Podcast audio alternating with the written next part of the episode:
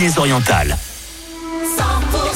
Il est 14h, vous êtes sur 100% Pays Catalan, merci d'être avec nous et euh, il y a des tubes qui arrivent. hein. Bah oui, il y a David Guetta par exemple, il y aura aussi Mojo et tout à l'heure on parlera d'une pièce de théâtre euh, qui aura lieu au théâtre de l'étang avec euh, Paul Belmondo en l'occurrence. 100% les tubes, les tubes et l'info.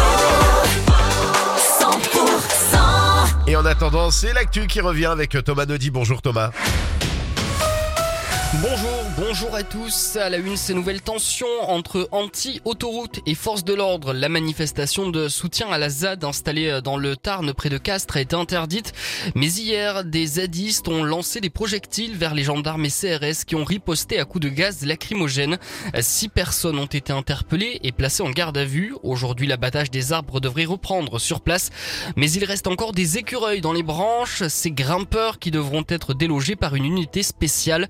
Aucune ZAD ne sera tolérée, a déclaré de son côté dans un tweet le ministre de l'Intérieur Gérald Darmanin. Les agriculteurs des Hautes-Pyrénées, eux, bloquent toujours les livraisons et les accès aux camions de marchandises au centre commercial Le Méridien à Ibos. Ils se sont installés cette nuit à 3 heures du matin. Ils comptent bien rester en place tant que des mesures concrètes ne sont pas annoncées par le gouvernement à 5 jours du salon de l'agriculture.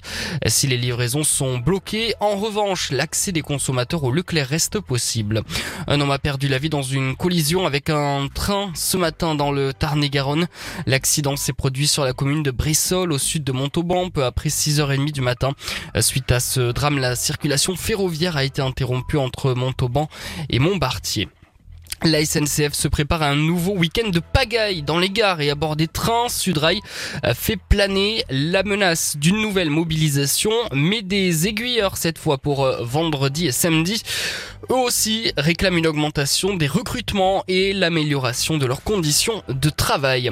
Dans l'actualité aussi, le coup d'envoi aujourd'hui euh, du creusement des tunnels du futur euh, métro à Toulouse. Les prestataires de Tisséo envoient le premier tunnelier au charbon à Ramonville euh, pour euh, creuser la connexion ligne B et C. Le tunnelier baptisé, baptisé Clément Cisor va passer sous le canal pour aboutir à 250 mètres plus loin.